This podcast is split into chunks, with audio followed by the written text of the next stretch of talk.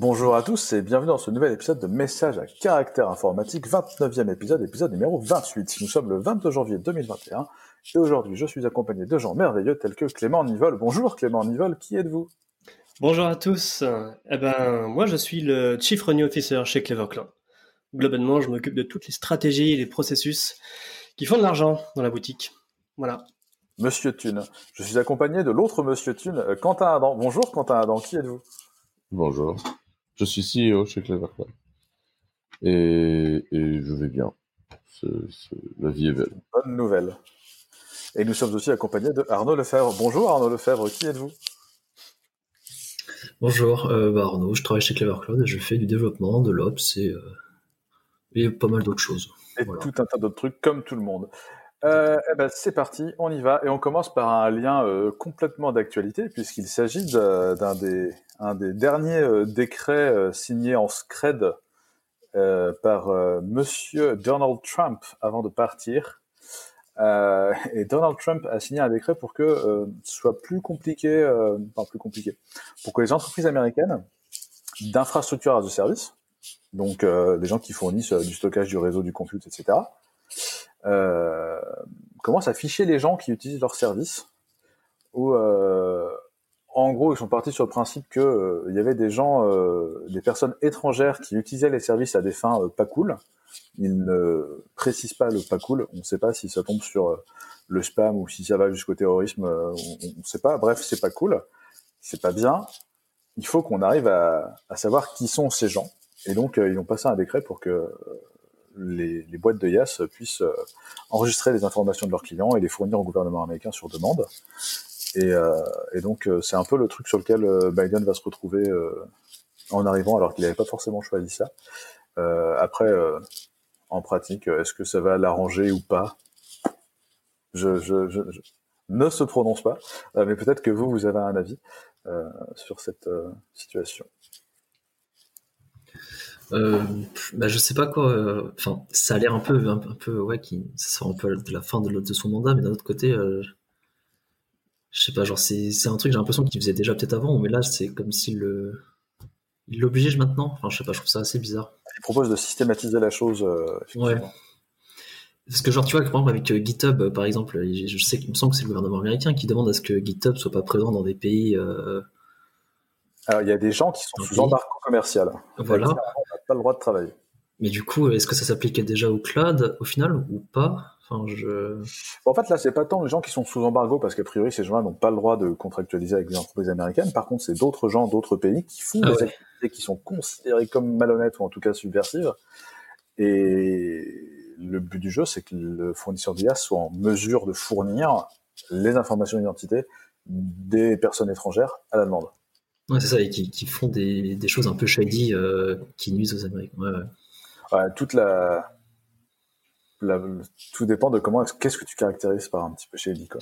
Est-ce Bah que c'est vraiment shady? Est-ce que c'est juste un truc qui ne plaît pas? Est-ce que c'est euh, quelque chose de, enfin, on sait que les US font un peu d'intelligence commerciale, donc est-ce que ça tombe sous le coup de, tiens, euh, ce serait bien si on pouvait se les faire, euh, donc, voilà.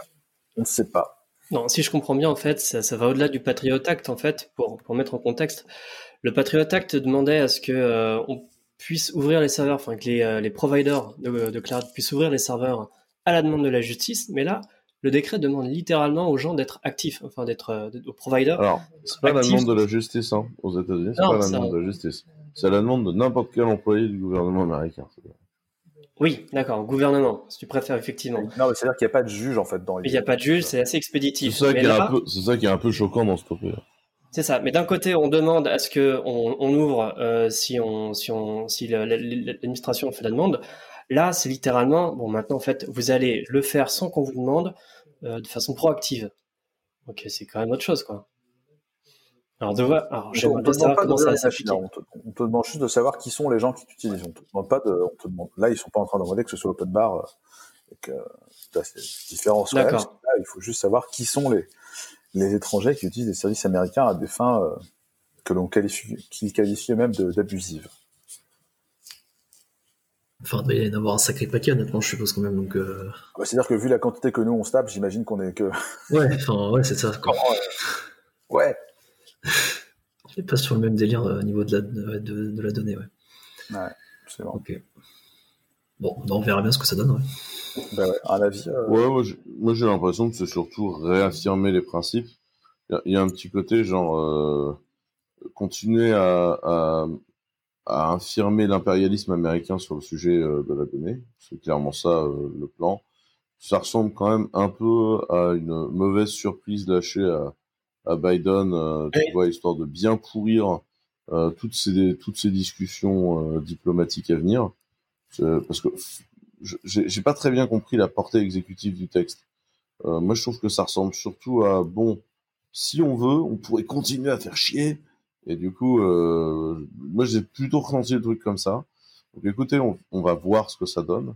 Je suis pas, euh, je suis pas nécessairement hyper. Euh, enfin, ça a toujours été un peu pourri. Euh, la situation est pas tellement mieux. on va voir ce que ça donne, quoi. Mais, mais je trouve que ça, enfin, ça réaffirme cette tendance de fond qui est de vouloir mettre la main sur les données et qui fait que pour moi aujourd'hui, les entreprises et les citoyens européens devrait se poser des questions sur les process et les données euh, euh, de nos entreprises et de nos personnes euh, physiques. Là, là c'est encore une fois, hein, c'est pas comme le Cloud Act, effectivement, le Cloud on peut te, foutre les mains dedans. C'est vraiment savoir qui c'est et ensuite restreindre l'utilisation. La, la la plus intéressante de l'article, c'est euh, donne au ministre du Commerce la possibilité de restreindre l'accès aux services américains de cloud computing si un pays est réputé avoir un nombre significatif de personnes étrangères offrant des produits américains utilisés pour des activités cybernétiques malveillantes ou de limiter l'accès de certains étrangers. Donc on n'est plus sur une limite d'accès qu'on va aller regarder ce qui se passe chez vous, parce que de toute façon, aller regarder ce qui se passe chez vous, ils peuvent déjà le faire. Une jolie peau de banane pour Joe Biden, du coup. et puis là, là, sur toutes les infos qui sont censées récupérer et garder, euh, je, je dans l'article, peut-être qu'ils en parlent juste pas, mais je vois pas de, de limite de temps, ou est-ce que c'est genre ad vitam aeternam, est-ce que c'est, euh, est-ce que c'est, je sais pas, c'est sur euh, trois mois, combien de temps ils gardent la donnée, quoi. Je précise pas. Il ne précise pas. Il me dirait euh, infini. Ok, euh, si c'est ouvert, on passe au lien suivant, qui est un autre lien de ZDNet, euh, qui est l'annonce du plan quantique, où la France met 1,8 milliard d'euros sur la table, sur 5 ans. Ça vient de Clément Nivol. Exactement. Alors c'était la grosse annonce dont tout le monde a parlé hier, euh, si euh, vous étiez jeudi, euh, à la radio, à la télé, un peu partout. Euh, effectivement, c'était à Saclay qu'Emmanuel Macron a annoncé le plan d'1,8 milliard. Alors il y a un petit peu de tout hein, là-dedans. Il va y avoir euh, du, cash de l'Europe, je crois, des crédits européens. Il va y avoir de l'État, du financement privé. Et le but, c'est de faire avancer la recherche sur le euh, bah, développement quantique. si je me souviens bien, moi j'avais vu deux trois trucs là-dessus il y a quelques années. Où, surtout l'actualité était focalisée autour des acteurs comme IBM et, Google qui faisaient pas mal de recherches dans ce domaine-là. Et euh, j'étais un peu inquiet parce que je me disais, attends, il y a quelqu'un qui fait de la du, du quantique en, France? En privé, surtout. Ouais. Et ouais, mais on n'entend pas parler. Et là, je suis content, il y a un truc qui se passe. Donc, j'ai l'impression qu'une bonne partie du, du pognon, bah, ça va être pour du matos et pour, euh, pour de la recherche de crypto, ce qui est très très bien. Mais euh, après, j'aimerais bien savoir un petit peu comment comment ça va se passer pour euh, pour la suite, s'il y a des résultats ou s'il y a des obligations de résultats sur ce genre de choses. Ouais, pour l'instant, j'en parle pas trop, mais effectivement, ils mettent le découpage euh, de euh, pas, la moitié de la somme, ça va être du hardware. Ils précisent bien que ça va pas être du hardware tout de suite et qu'ils vont étaler ça sur euh, sur cinq ans. Donc c'est assez intéressant. Ils précisent aussi que la France est troisième devant la Chine et les États-Unis euh, ça, c'est euh, en comptant uniquement les financements publics, évidemment. Ça ne prend pas en compte les financements privés. Donc, les gens on se parlait tout à l'heure, à savoir euh, bah, Google, Intel, Alibaba, AWS, enfin, tous ces gens-là, quoi. Avec des impacts pourtant extrêmement forts sur la crypto. Le quantique, c'est des, c'est impacts délirants sur la crypto. Hein. La, la, la, supériorité quantique, globalement, tu dis la crypto des autres sans t'emmerder. Quoi une course, euh, tu penses que c'est une course contre la montre qui s'opère euh, pour euh, aller faire de l'intelligence sur les données des autres? Alors après, enfin, je sais, on en parle assez souvent ici et là, mais les, navigateurs, en tout cas, essayent déjà de pousser pas mal d'algorithmes de sécurité, surtout au niveau de TLS, par exemple, pour, bah, pour avoir des trucs qui résisteraient potentiellement dans quelques années à, justement ces, ordinateurs quantiques qui seraient capables de déchiffrer certains, euh, certains des protocoles déjà existants. Quoi. Euh, je sais qu'il y a déjà une espèce de, au-delà de la partie on avance dans le domaine, il y a aussi une espèce de on sait que ça va arriver, de toute façon que ça va déjà commencer à casser euh, d'ici quelques années, et puis comme, euh, comme on sait déjà aussi qu'on met énormément de temps à mettre à jour tous les équipements, etc., pour utiliser le nouveau protocole, bah, on essaie d'anticiper au plus vite. Alors, est-ce que c'est assez rapide Je sais pas, mais. Mais ouais. Ça, c'est clair. Le changement que ça va opérer d'un point de vue hardware, c'est quelque chose que j'attends avec impatience et avec, euh, avec curiosité, parce que aujourd'hui, on n'a rien qui puisse supporter ce genre de, ce genre de choses d'un point de vue matériel, d'un point de vue matos. Ça veut dire des plateformes complètement différentes, des logiciels complètement différents, des réécritures complètes dans tous les sens. Et euh, moi, ça me fait marrer de voir qu'il y a eu un petit, un petit coup de, un petit coup de, un petit coup de cravache qui a été foutu là-dessus euh, cette année. Ah ouais, ça veut dire un peu de boulot euh, pour tout le monde. Ouais. Mm. voilà. Right. Ok. Un dernier avis avant de passer au lien suivant? Non Non, pas spécialement. Moi, je, moi, je, trouve ça cool, hein, personnellement, que qu'il ouais, l'argent qui soit. Euh, il faut investir là-dedans. C'est évident que si on n'investit pas, on va avoir un problème dans le futur. Un jour, l'informatique quantique sera là. Et du coup. Euh, Faudra mieux être prêt, quoi. Euh, un jour, l'informatique quantique sera là. Un jour, euh, les tablettes euh, dans tous les foyers seront là. Et euh, c'est déjà le cas. Et Clément, tu nous as mis un, article sur l'éducation et le, numérique et le temps d'écran chez les jeunes. Tout à fait. Temps d'écran. Tout à fait. D'ailleurs, c'est vrai ce qu'on dit, Laurent, tes transitions sont redoutables. Euh, cet article du New York Times, il date de 2018. J'avais lu euh, à ce moment-là. Euh, et je l'ai gardé en fait dans ma, dans, dans, dans, ma, dans ma liseuse parce que je le trouvais vachement bien. Il expliquait qu'en fait, euh, les gens les plus, euh, les plus aisés sont finalement les gens les plus détachés de tout ce qui peut être, tout ce qui a trait au pire du numérique. C'est-à-dire les jeux, c'est-à-dire tout ce qui est le, le joint content, euh, etc. Et euh, c'est la dopamine. Hein. Ouais, voilà, c'est ça. Tout ce qui, tout ce qui accroche euh, beaucoup l'attention, tout ça. Et, en fait, je l'ai mis là parce que cette semaine ou la semaine dernière, je sais plus, mais à la radio, j'avais entendu des, des philosophes et des psychiatres qui parlaient de ça avec gravité. Et je suis toujours étonné de voir le gap qu'on peut avoir entre la France et les États-Unis sur ce genre de sujet où eux, ils sont en 2018 capables d'écrire un article sur comment les gens de la Silicon Valley gèrent, après, euh, Laurent, tu m'as dit qu'il y avait des nuances là-dessus. Mais comment les développeurs de la Silicon Valley gèrent en fait euh, euh, le, numérique avec leurs enfants, c'est-à-dire qu'ils évitent de les mettre trop tôt devant la télé ou trop tôt sur un iPad, qui trouvent les moyens de les, stimuler tous les jours avec autre chose que du numérique, et que petit à petit, en fait, ça arrive en France, mais ça a mis presque deux ans, alors que ça fait des ravages sur ce sujet depuis un certain temps. Donc voilà, c'était juste une espèce de petite capsule temporelle que j'avais envie de faire remonter comme ça sur, sur ce sujet-là. T'as un aspect hyper social euh, de cet aspect où effectivement, euh, quand aux États-Unis, quand tu te retrouves à avoir trois jobs euh, et que t'as pas le temps de t'occuper de tes gamins, globalement, c'est ton seul choix entre guillemets, c'est c'est leur filer une tablette parce que tu peux pas te payer une nounou, ce qui n'est pas le cas de la plupart des des, des start-upers. Exactement. Qui ont beaucoup plus les moyens de, de, ce truc-là, quoi. Exactement. Et c'est plus ou moins la même chose qu'on a en France aujourd'hui. Et, et, voilà, et socialement, c'est hyper parlant, c'est très dur. Mais moi, je trouve que c'est un vrai truc de pays riche, quoi. Parce qu'en fait, l'histoire, c'est que si tu regardes l'impact du numérique sur l'éducation, euh, notamment euh, dans des pays euh, beaucoup moins riches, bah en fait, c'est un impact hyper positif parce que ils suivent les cours sur EDX, ils apprennent à coder seuls. Enfin, ils se servent du numérique comme un accès à la connaissance. Et le fait que dans nos latitudes, les gens l'utilisent beaucoup plus pour des conneries, c'est un vrai truc d'impact de pays, de pays riches où en fait on a déjà une économie du savoir qui est en général complètement dépassée. Enfin, la digitalisation de l'école, euh, c'est un drame permanent et, et, le, le, scandale euh, dans lequel on vit euh, en ce moment, en plein Covid, où on dit c'est affreux, les cours à distanciel sont nuls. C'est-à-dire que les mecs ont pris déjà le, plus mauvais modèle pédagogique dans toutes les études de pédagogie que vous puissiez lire. Le mauvais modèle pédagogique, c'est vous prenez quelqu'un, vous le collez en front de 60 personnes et vous le laissez causer niveau zéro de la pédagogie, s'appelle le cours magistral. En France, la totalité de notre cursus pédagogique est basé sur le, cours magistral. Et, évidemment, aujourd'hui, c'est encore pire parce que globalement, au lieu de le mettre en front de 60 personnes, on le colle dans un Zoom sans même lui avoir expliqué comment passe Zoom. et enfin, c'est un, une petite implication dans la vie personnelle. Ma, copine est, encore euh, étudiante, elle a repris ses études. Euh, c'est hallucinant. Enfin, il n'y a aucune vision pédagogique dans ces trucs-là. T'as as un vrai non-dit où les gens sont persuadés que parce que les gamins sont nés avec les trucs dans les mains, en fait, ils savent s'en servir. Et c'est pas vrai. T'as toute une génération qui n'est pas foutu d'envoyer un mail.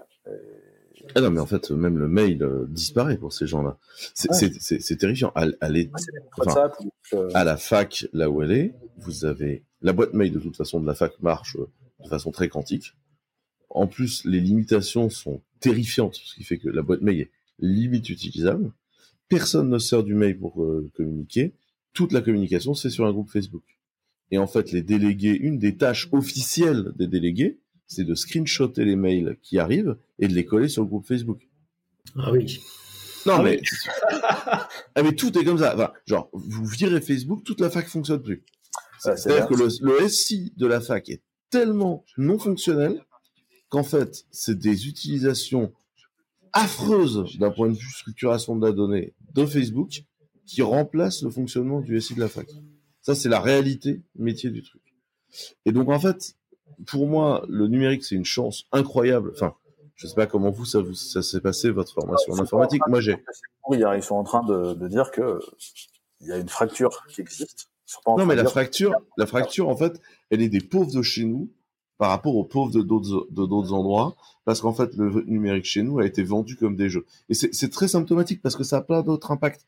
Le numérique qui a été vendu comme un jeu de petits garçons au début des années 80 a déclenché cette fameuse euh, euh, cette fameuse descente de la courbe. En fait, le, numérique était vu comme un truc de secrétaire en fait euh, dans les années 70. Donc en fait, il y avait plus de femmes. C'était un métier féminin, exactement. Ouais, il y avait plus de femmes que d'hommes.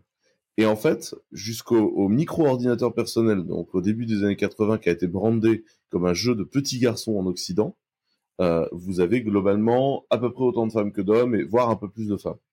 Au début des années 80, le, le, personal computer est brandé comme un jeu pour petits garçons, parce que euh, X le, en quelques années, le nombre de, de filles en formation initiale décroche, et euh, ça vient un truc de garçon.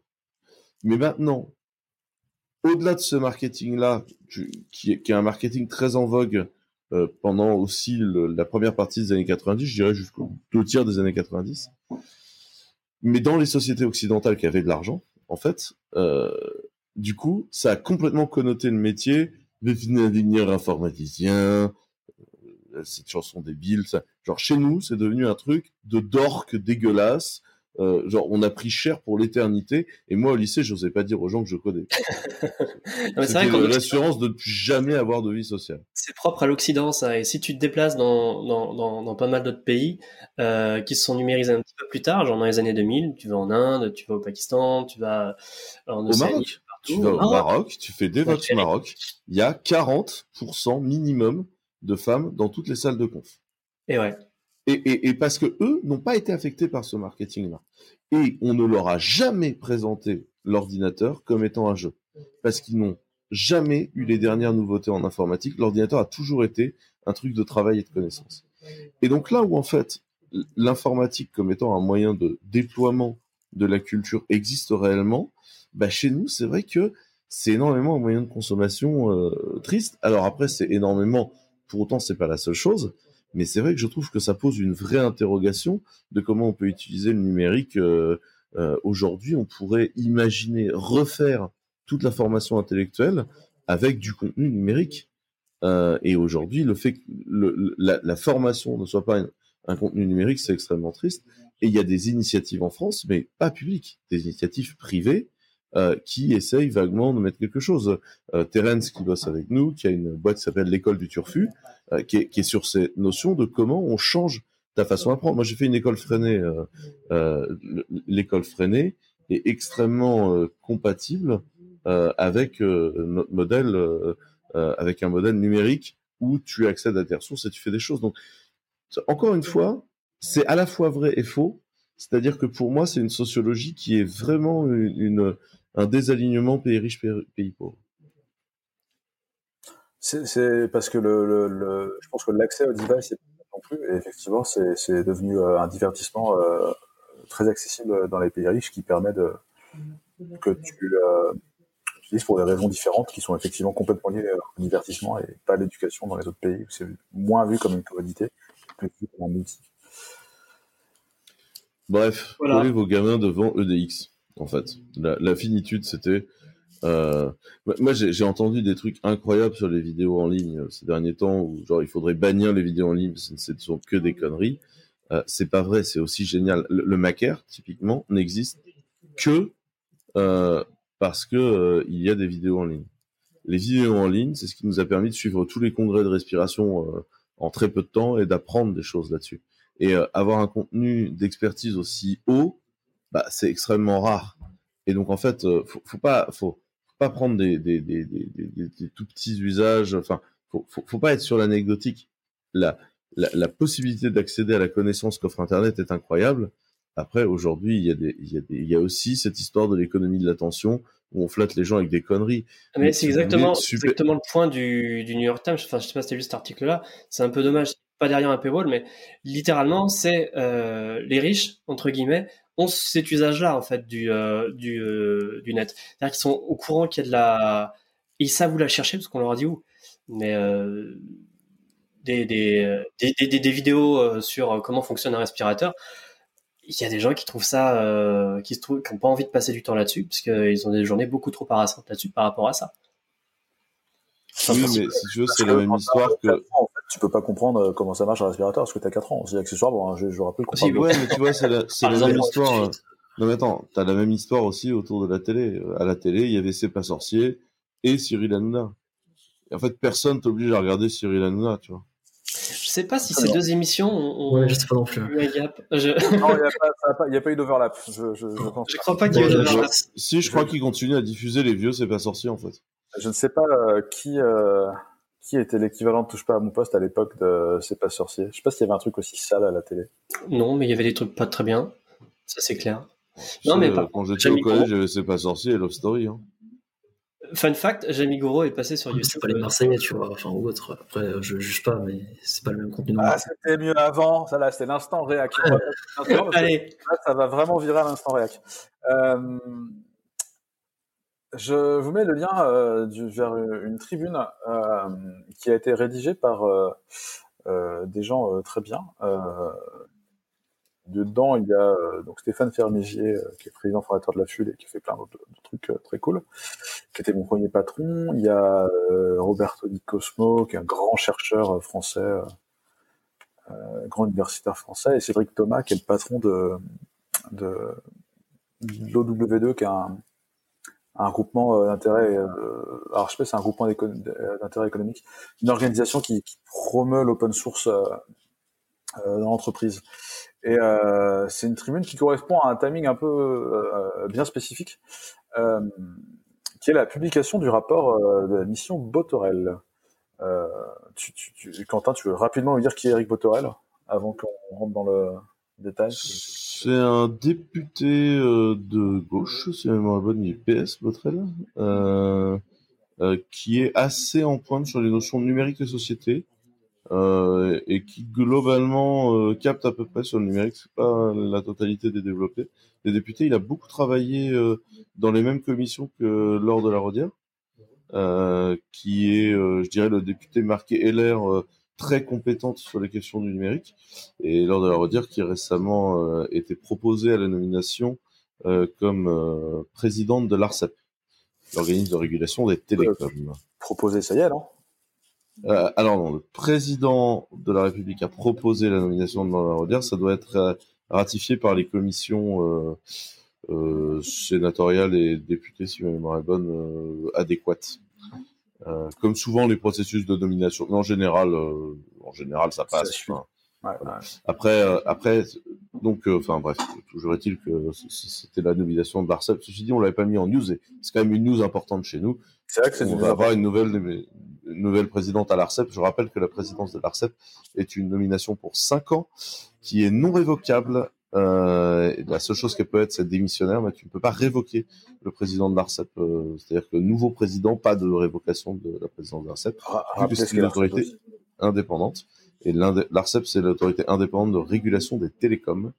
Euh, donc tout ce qui va être euh, la fibre, la 5G, la 2G, la gestion du réseau, euh, le peering, c'est euh, c'est l'autorité qui permet à la téléphonie et et le et le télécom de fonctionner. Ah, donc ça c'était le petit instant qu'on a oublié lors de la Rodière et, et a été nommé comme futur président de l'ARCEP. et donc dans les députés qui connaissent bien le numérique, il y a elle et il y a Eric Botorel, euh, qui vient de remettre son rapport sur les, enjeux de, l'ouverture de la donnée, l'importance de l'ouverture de la donnée et de l'open source. C'est un rapport qui a été euh, rédigé par euh, plusieurs personnes. Il y a notamment des gens qui bossent sur le Health Data Hub qui ont rédigé ce rapport, qui donne un certain nombre de préconisations. Et en fait, cette tribune de Stéphane, Roberto et, Cédric essaye de de chauffer un peu euh, le gouvernement français qui, euh, en 2022, euh, sera la présidence de, de, l'Europe. ce sera aussi les élections présidentielles, accessoirement. Et la Commission européenne s'est dotée d'un bureau de l'open source. On en avait parlé il y a, il y a, quelques temps dans un. J'ai dit une grosse connerie sur Eric Botorel. Il est vraiment, en fait. Il est ni droite ni gauche. Il est un peu socialiste. On ne sait pas. who knows? Euh, alors, il était, il était élu PS euh, et il a rejoint euh, Macron pour la présidentielle de 2017. Et c'est un, c'est un Breton, point important, c'est un Breton. À la base, il est, il est, il est de Paimpol. Point important. On fera une émission spéciale haricot et je sais pas s'il y a une transformée Paimpol, mais on parlera de la transformée Mojette un jour. Ça, j'en avais pas déjà parlé d'ailleurs. On va faire un axe Paimpol, euh, Paimpol, la chaise de, de Vicomte, c'est ça? Absolument, absolument. Et on invitera Pierre euh, dans un prochain podcast, pourquoi pas. Mais du coup, euh, du coup, Eric Botrel, voilà, oui, il est plutôt très compétent sur son sujet. c'est lui qui a notamment poussé en 2018 l'amendement sur le, le, choix libre des, des navigateurs sur les téléphones. Euh, ou des moteurs de recherche. Euh, c'est lui qui avait poussé ça en fait. Euh, il avait bossé du coup avec Lord de la Rodière sur un rapport couverture au débit. Enfin, voilà, il a bossé aussi euh, sur des histoires de conso de conso d'énergie de décès. Il est, il est assez pointu sur ces sujets. Et euh, une des, une des logiques, enfin une des logiques, je pense que plus on s'intéresse à ce sujet, et plus on comprend l'intérêt de faire dans l'ouverture, dans le libre et, surtout dans le, dans le contrôle et la souveraineté de ces choses-là, qui est un sujet extrêmement d'actualité. Et donc, je vous l'avais dit, il y a quelques, quelques épisodes de ça, la commission avait lancé un, un bureau de l'open source et, euh, et le, le, rapport euh, Botorel va un peu plus loin que ça. Ils appellent à mettre un cadre législatif. Alors, euh, faut pas trop s'avancer, tu vois. Entité administrative légère et transverse, on va pas non plus faire un gros machin, tu vois, pour euh, continuer à promouvoir l'open source. Et en gros, la, la tribune euh, dit que faut commencer à se bouger maintenant euh, si on veut être pertinent dans, dans, dans, deux ans, que je, enfin l'année prochaine même, ce qui, ce qui, me semble tout à fait pertinent, effectivement. Commencer à réfléchir dès à présent la stratégie open source libre française comme on sera à la tête de la Commission européenne en 2022, euh, euh, dès à présent. Et du coup, dans, dans l'article, euh, ils disent que donc, la France va prendre la tête de cette partie-là pendant six mois, c'est ça? Euh, C'est une présidence qui tourne six mois par Ouais, c'est ça, c'est par, pays dans l'Union européenne, ok. Du coup, ouais, quand tu fais quelque chose, pour repasser la prochaine fois, c'est genre c'est dans quelques années, quoi. Ouais, l'idée c'est que tout le monde travaille en commun. Oui, dans, main dans la main. Bah, oui, je dis pas que c'était euh, le but, c'est de faire un seul truc euh, qui, que, pour nous autres, mais ouais, d'accord. Mais effectivement, l'idée c'est d'arriver prêt et pas de se dire euh, bon, bah, il nous reste six mois, on va peut-être commencer à travailler. Ouais, et puis juste soumettre un truc dans le dernier mois. Ouais, ok. Exactement. Quentin Clément, un avis peut-être là-dessus. Non, non, non. Est-ce qu'on a des nouvelles d'un CTO pour la France? Euh, bah, Laurent Chemla est toujours euh, volontaire. En fait, en fait, ça s'est quand même pas mal amélioré depuis des initiatives comme BetaGouv. Euh, ouais, vrai. Après, après, enfin, je, pense que il y, a une DGNU maintenant en France, ça fait quelques années, qui est la, direction des services informatiques interministériels. Euh, je vais être franc avec vous, ça n'a pas l'air d'être facile tous les jours. Parce que globalement, c'est censé être les DSI des DSI. en vrai, les autres DSI du ministère considèrent que c'est des DSI à côté des autres en concurrence d'eux-mêmes, donc passent leur temps à leur chier dans les bottes pour être à peu près propre de ce qui se passe. Mais ça, j'ai envie de vous dire, on est dans des process relativement classiques de la haute administration française. Où on va créer 14 agences concurrentes et au lieu de dire, bah, c'est lui le chef, on laisse les mecs s'engueuler non-stop. Donc, euh, ça donne un résultat relativement discutable. Euh, mais il y a quand même des volontés. Je trouve que Betagouv pousse des choses très intéressantes. Euh, même si on peut ne pas être d'accord avec tout ce qui est fait euh, du tout, et c'est, enfin, c'est le cas dans certains sujets, euh, le Health Data Hub, la volonté de base, hein, qui est de dire on va, on va créer quelque chose dans lequel on va mettre la donnée santé, on va permettre un accès raisonné à la donnée des citoyens, mais en même temps énabler la recherche des hôpitaux publics. Je trouve ça hyper intéressant comme modèle. Après, on peut, on peut contester les choix de, de, prestataires, on peut contester plein de trucs. Enfin, et je suis d'accord avec ça, mais je trouve qu'il y a quand même une volonté de pousser des choses. Après, moi, je maintiens qu'il y a quand même un truc qui n'est pas compris euh, au niveau euh, des instances politiques, c'est que tout le monde me parle d'informatique comme étant de l'infrastructure. Et l'informatique, c'est du logiciel. Et donc, tant qu'on n'aura pas mis l'accent sur le logiciel, l'expérience utilisateur, quelque chose de qualitatif qui permet de monter, bah, on a un problème. Moi, je, voilà, je suis disponible pour en parler avec qui veut, mais l'important, c'est le logiciel avant tout. Et je, je, je suis d'accord avec toi, Quentin, mais c'est juste moins intéressant de, de, visiter un plateau de 20 personnes qui font du code que de faire visiter un data center. Petite, ça, il faut penser aux images. voilà. C'est important, les images. Qu'est-ce que tu montres à 20 heures? Indépendamment de la, la, de la blague euh, là-dessus, le, le, le, souci euh, le vrai souci du truc-là, on est en train de parler de transformation numérique, transformation digitale, tout le monde parle de ça. Et euh, pourquoi est-ce qu'on parle encore d'infrastructure et pourquoi on parle de transformer les gens? La transformation, ça veut dire de larguer euh, des trucs que tu as dû faire parce que le marché n'était pas prêt pendant des années. Et donc c'est une culture qui s'ancre. Et là, en l'occurrence, c'était la culture du matos. Parce que le matos, c'est cool, on fait des belles images avec et tout. Et surtout, euh, ben, en fait, on n'avait pas le choix parce qu'il n'y avait pas de cloud, il n'y avait pas de choses qui existaient comme ça. Et le, le, la problématique, c'est que ces gens-là n'ont pas fait leur transformation, en tout cas ne sont pas dans cette dynamique-là, ne sont pas dans la dynamique de se dire l'important, on va laisser ce boulet euh, qui est l'infra euh, aux gens qui savent faire, même si c'est important d'être en contrôle, la souveraineté, etc. Et on va monter dans les couches et on va s'intéresser à la partie qui apporte le plus de valeur. On va être de plus en plus haut niveau et donc on va ouais, aussi, C'est aussi que la direction de l'État et les entreprises d'État, euh, dans le numérique, on se tourne vers Orange. Bon, bah, c'est des gens, ils ont des problématiques d'infrastructure. Les mecs, ils ont du fibre et du cuivre partout dans le territoire. C'est logique que ce soit des gens qui réfléchissent en, infrastructure d'abord. Ensuite, euh, ça va être des gens comme Bull, hein, à base, ils construisent des mainframes. Enfin, les, structures d'État, en fait, autour euh, de ça, il il n'y a pas de structure basée sur la valorisation du logiciel. Et je, pense que la vraie question, elle est comment on, on, va vers ça et comment on forme. Après, je trouve que la discussion est de plus en plus aisée. Pour autant, euh, faut qu'on faudrait réussir à aller plus vite. C'est tout l'enjeu de la transformation des doigts du numérique. On va euh, passer à euh, l'article de la semaine, du jour, du mois, de l'année. Il y en a plein qui disent ça y est, on a notre dose de. C'est déjà 2021, on a déjà notre dose de drama. Euh, vous n'êtes peut-être pas sans savoir qu'Elastic a, Elastic, euh, l'éditeur derrière Elasticsearch, qui on rappelle est disponible en version euh, premium chez Clever Cloud, seul euh, cloud français et européen le proposé actuellement. Platinum. Platinum. Platinum. Euh, a changé de licence il y a quelques temps et était passé sur une licence un peu ce, que Brian Cantrell qualifie de faux open source. Euh, c'est en gros c'est source available, mais tu n'as pas toutes les libertés sont censés t'apporter l'open source ou le logiciel libre, ce qui est vrai, euh, sur une certaine partie euh, de leur code. Non, attends, attends. Euh, en fait, D avaient... définissons exactement ce qui, ce qui restera, parce que c'est quand même pas non plus... Euh... C'est pas juste euh, Xpack Exactement. En fait, euh, Xpack, les gens n'avaient pas le, le, code, et un jour, ils ont ouvert euh, Xcode, mais ils ont dit, euh, on file les sources, tu vois. Vous n'avez pas le droit de faire ce que vous voulez avec, mais c'est source available. Xpack qui servait à la partie euh, sécurité, enfin, qui, qui est un espèce de de plus à toute la suite Elastic au final euh, qui gérait bah, ça à la partie sécurité. pour aller payer chez Elastic. C'est ça, ouais, voilà. Mais pour de bonnes raisons, parce qu'effectivement, tu n'es pas un cluster en prod s'il n'y a pas de sécu, par exemple. C'est ça. Ouais, c'est ça. Puis il n'y avait, pas- y pas que ça. Il y avait le chiffrement entre les nœuds. Il y avait, euh, il y avait pas mal de trucs. features euh, intéressantes. Il y a des bugs en plus, peut-être?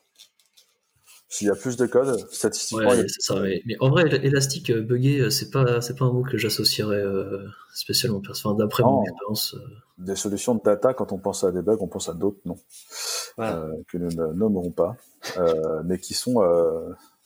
Je- Et je dis pas ça parce que voilà, hein, Bref. Euh, donc ils avaient changé, ils avaient introduit une licence euh, source available pour Xpack et euh, ils avaient appelé leur blog euh, Doubling en open source, qui était déjà à l'époque avait été critiqué pour brouiller un peu le message de ce qu'est l'open source versus source available. Et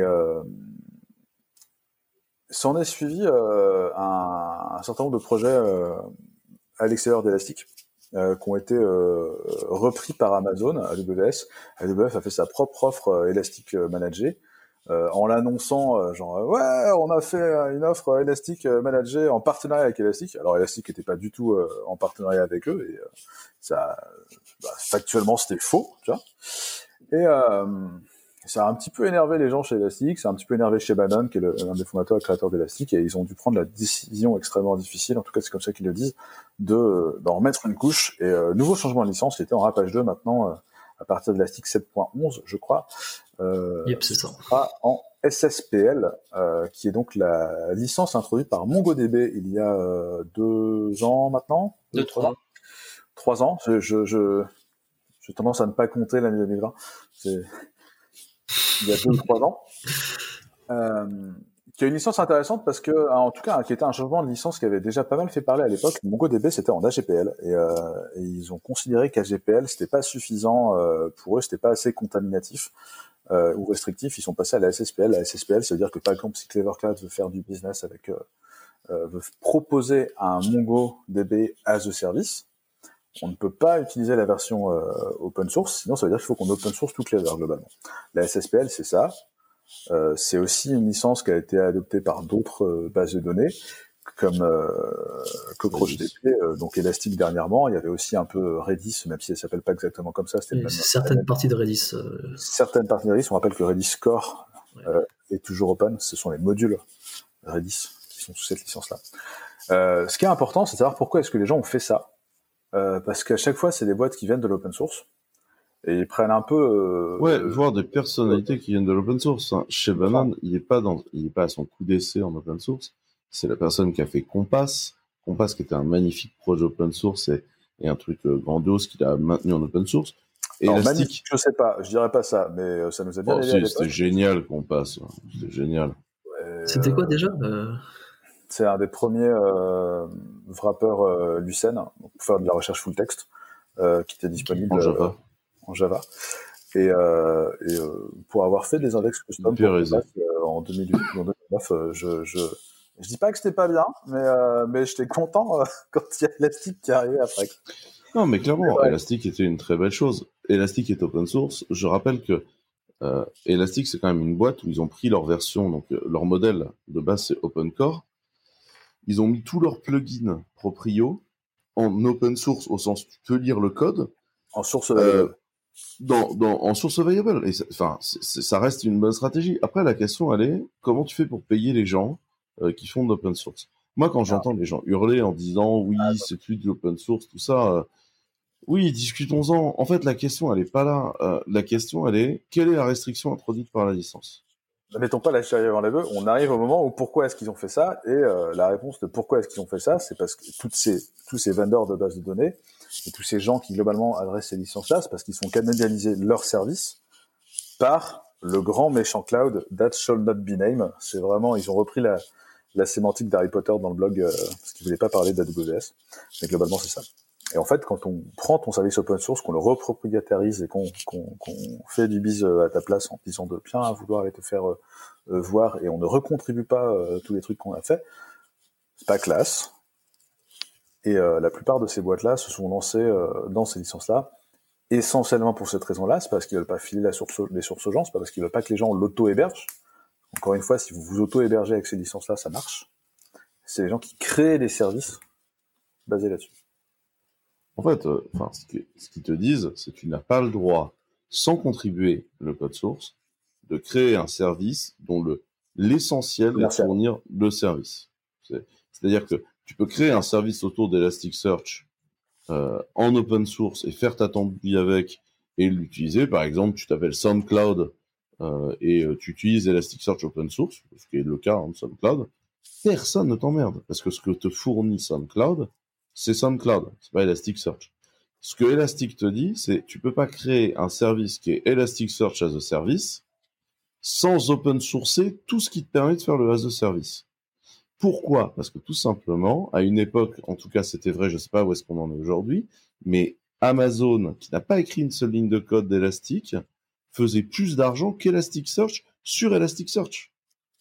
Et pas sur un truc autour d'Elasticsearch. À vendre, littéralement, le mec prenait la boîte posée sur l'étagère dans le bien commun, la propriétariser et la, la pousser dans le marché. Avec marque Elasticsearch, le logo Elasticsearch, la trademark Elasticsearch, on sait qu'aux US, sont plus trademarks, c'est des trucs qui sont hyper importants c'est hyper, c'est hyper agressif, quoi. Il y a euh, des gens, il y a un tweet, il faudrait que je vous le retrouve, où tu as un mec qui dit Ah ben avant aujourd'hui, je ne savais pas qu'Elasticsearch n'était pas un produit Amazon. Yep. C'est hyper parlant. Ah Ouais, il y en a même d'autres qui disaient, en effet, moi je, pensais que vous étiez en contrat avec Elasticsearch également, etc. Enfin, il y avait un espèce de partenariat entre vous et tout. Mais comme d'hab dans la communication d'Amazon. Amazon, je vous rappelle, c'est la boîte qui t'écrit en gros sur une page on a ingénié notre système pour un 100% uptime ou un 99,99999 uptime, et après tu vas lire les conditions.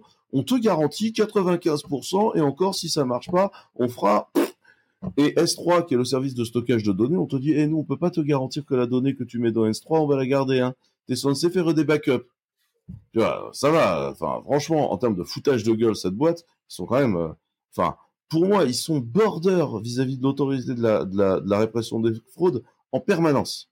Euh, Amazon, c'est une boîte euh, qui passe son temps à contrefaire les produits des autres. Ils le font sur les livres. Hein. Il y, a plein d'articles où il y a des livres vendus sur Amazon qui sont imprimés par Amazon et qui sont des contrefaçons d'autres livres. Ils le font sur les produits. Euh, ça a été prouvé.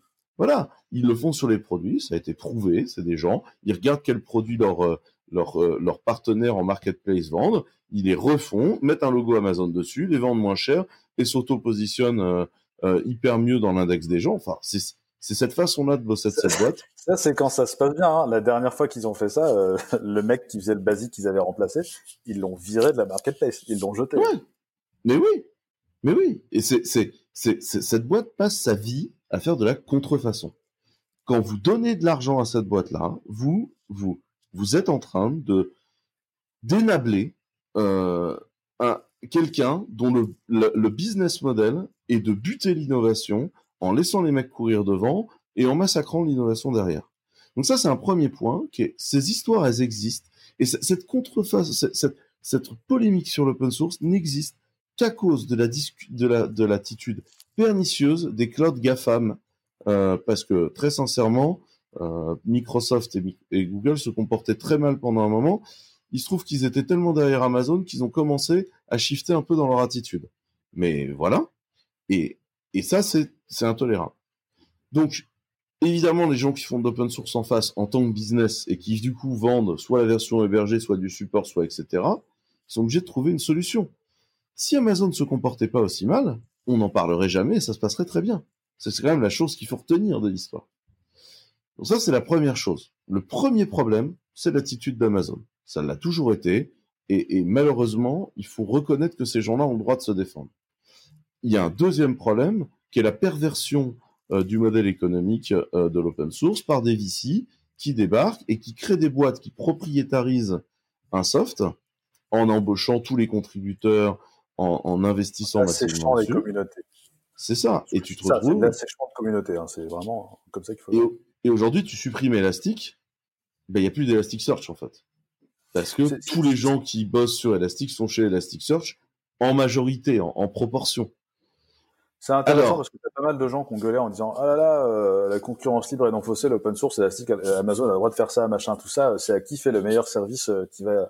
Bon, fine. C'est vraiment le moment où on va voir si Elastic, qui de facto a la communauté et tous les devs, va effectivement mettre une pile à AWS en termes d'utilisabilité, en termes de notre soft il est mieux. Et, et c'est ce que dit Shay à la fin euh, en republiant un, un, message euh, sur Twitter euh, hier où il dit on va enfin pouvoir se concentrer sur ce qui me fait plaisir, c'est-à-dire le produit et avancer et arrêter de se prendre la tête avec des gens qui nous désenabellent et qui ont. Bah, c'est que entre temps, en fait, entre temps, Amazon hier, enfin cette, cette, nuit a annoncé. C'est sur ça, je crois que Shay répondait. Hein, c'est que Amazon a annoncé va du coup il forquait Elasticsearch et tous les produits autour.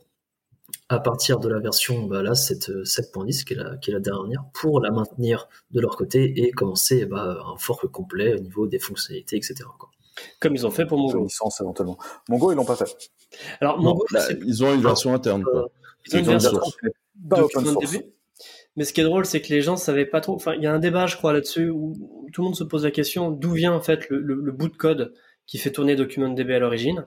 Est-ce que c'est euh, du PG ou est-ce que c'est du Mongo? Ah, Ils sont assez d'accord sur le fait de dire que c'est pas du Mongo et qu'a priori ce serait du PG. Ouais, voilà. Ou autre chose. Ce serait du PG ou autre chose. Après, après, un point qui est important dans l'attitude, et c'est là où il y a une différence entre Mongo et PG, sachant que j'ai exactement la même position sur toutes les SSPL, le problème, c'est, c'est, c'est, c'est Amazon. Si Amazon n'avait pas une attitude de merde, on n'aurait pas le même problème partout. Par contre, euh, il y a une différence entre Mongo et Elastic, c'est que dans la discussion avec Elastic, Elastic qui a un service, Elastic Cloud, qui te permet d'obtenir leurs produits en as a service, hosté par ailleurs entre autres sur Amazon, hein, donc euh, voilà, a quand même réussi à se mettre dans l'idée de construire la concurrence à ce propre produit-là avec des partenaires qui et moi, ça a toujours été l'attitude que j'ai menée chez Clever, et à présent, c'est, Laurent qui tient ce, métier-là chez Clever. Depuis le début, nous, ça fait des années, on va voir tous les éditeurs et on leur dit, faisons un deal, on offre votre version premium à nos utilisateurs et on fait un revenu sharing. Et de là, vous avez deux types d'éditeurs dans les réponses. Vous avez l'éditeur qui nous dit, ah, mais en ce moment, on bosse sur un partenariat avec AWS, donc on n'a pas le temps de s'occuper de vous. Et à chaque fois, on est mort de rire, parce que factuellement, le partenariat avec AWS n'arrivera jamais. Dire si le partenariat avec AWS devait être arrivé, il serait arrivé. Donc, au contraire, faites des partenariats avec des petits, effectivement, on n'a pas le revenu d'AWS, mais faites des partenariats avec des petits, vous allez prouver la faisabilité du partenariat. C'est mon attitude. Ou alors, vous avez des éditeurs qui nous disent, ah, très bonne idée, bah, ce qu'on fait, c'est que vous achetez des licences upfront, vous nous versez un million d'euros annuels en licence, et puis après, vous vous démerdez pour les revendre. Et, si vous là, genre, les gars, il y a 10 bases de données à C'est ça. Et, avec, avec des summums comme effectivement une base de données euh, dont euh, le nom commence Marmon et se finit par GoDB, euh, euh, qui a osé nous dire, ah mais même les bases de données gratuites, ce qui serait bien, c'est vous nous donnez de l'argent pour chaque base de données gratuite, et puis si vous n'avez pas les sous, bah, vous demandez à vos investisseurs de mettre la main au pot. Et là, genre, mais les gars, vous n'avez pas compris comment fonctionne un business model. Enfin, tu, bah pas ils ont, dire. Ils ont compris un truc. Attends, ils ont compris un truc. Parce que euh, cette boîte-là est quand même devenue une boîte de cloud. Et ils ont compris que la plupart des revenus d'Amazon venaient l'argent des VC et ils n'ont pas envie de lâcher ce modèle-là. Parce que c'est un modèle, mais béni des dieux. T'imagines, je veux dire, t'as une startup, tu lèves du blé. Il y a déjà 80% du blé que t'as levé qui part chez AWS. Quand t'es un cloud provider, t'as envie de récupérer une part du gâteau. Je veux dire, c'est une approche qui est logique si tu considères que euh, c'est viable et normal qu'en tant que cloud provider, tant de parties de tes revenus, ce soit le blé et les VC. Et il y a un truc que j'aimerais bien savoir, du coup, c'est euh, euh, quelle proportion de, de thunes euh, chez ces cloud providers a été emportée par les VC et quel intérêt ces VC ont intérêt à auto-entretenir le pognon qu'ils ont mis chez ces gens-là en continuant à en abonder, en envoyant ces gens sur ces boîtes-là? Tout ce que je vois, c'est que, que ces gens-là, quand ils nous disent ça, ils, ils ne permettent pas de délier le problème. Il se trouve qu'Elastic a une politique qui est de dire, on va travailler avec des cloud providers, alors effectivement, pas tout le monde. Ils ont sélectionné des gens qu'ils considéraient comme sérieux. Hein. Chez Lenom, dans son, article, il dit qu'il travaille avec Microsoft, Google, Alibaba, Tencent et Clever Cloud. Bon, bah, c'est vrai, si vous cherchez un Européen, il y en a un. Euh, voilà.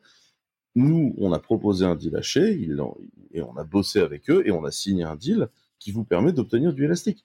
Et vous pouvez utiliser du élastique euh, de chez Elastic ou l'utiliser chez nous. Vous aurez la version premium et on se battra pour avoir de meilleures features que la version Elastic Cloud d'Elastic. Et c'est, ça, ils ont créé leur propre concurrence sur le marché de l'Elasticsearch, mais à un moment donné, on paye, nous, Elasticsearch, pour le boulot, le support, etc., qu'ils fournissent. Parce que ce serait aberrant que moi, je prenne Elasticsearch, je le pose et que je paye personne dedans. Si vous prenez Mongo par exemple, la raison pour laquelle aujourd'hui on n'offre pas le support Mongo Premium, c'est parce que tous les six mois on va voir Mongo en leur disant faisons un deal et tous les six mois ils nous disent allez nous faire voir. Parce qu'il y a déjà des gens qui font ce deal. Au final, euh, ces gens-là, quand on les connaît, ils disent en fait on a laissé tomber ce deal et les autres on les connaît pas. Donc, euh, voilà, mais ça c'est un, c'est un autre dossier. Mais en fait, ils n'ont pas de politique commerciale ouverte. Donc moi, mon message vis-à-vis ah, ont une politique commerciale qui est une politique commerciale. Ils n'ont pas de politique de partenariat ouverte. Et euh, ben, moi, j'ai été choqué de la différence de culture entre ces boîtes-là. Où effectivement, euh, d'un côté, tu parles partenariat et de l'autre, tu parles de bah, vous allez commencer par m'acheter les licences au front, puis après on discutera. Et ça, c'est complètement débile. Si, si ces boîtes-là, qui sont publishers, veulent survivre, il faut qu'ils prouvent que le partenariat il est possible. Et que Amazon n'ait pas d'autre choix que de signer un partenariat parce que c'est ce qu'a fait tout le reste du marché. Donc, signer des partenariats avec des boîtes comme nous, c'est le premier step pour, pour, pour euh, signer Amazon. faut pas signer Amazon puis les autres. Quand tu as un gros faiseur, tu commences par signer les petits et tu signeras le gros faiseur ensuite. C'est une espèce de règle. Euh, euh, en France, quand tu débarques, tu vas pas signer le VMH des One. Tu, tu, fais ton game et tu montes dans le temps. Et donc, en fait, nous, ce qu'on pousse comme approche, c'est effectivement, le problème numéro un, alors effectivement, c'est une entrave à la liberté de l'open source license que de ne pouvoir lancer un business sur le travail des autres et de, de, de, prendre ton blé au-dessus du travail des autres sans leur demander rien. Effectivement, vis-à-vis de la vraie open source license, il y a ça. Pour autant, c'est compliqué aussi. C'est déjà le problème qu'essayait de régler la GNU Affero License, qui était déjà le problème, autant de ce qu'on appelait les services ASP et le SAS. Ouais, l'Affero GPL euh, la, la, la GPL qui te dit, bah, c'est pas comme la GPL où tu modifies le software et tu le redistribues, c'est contaminant.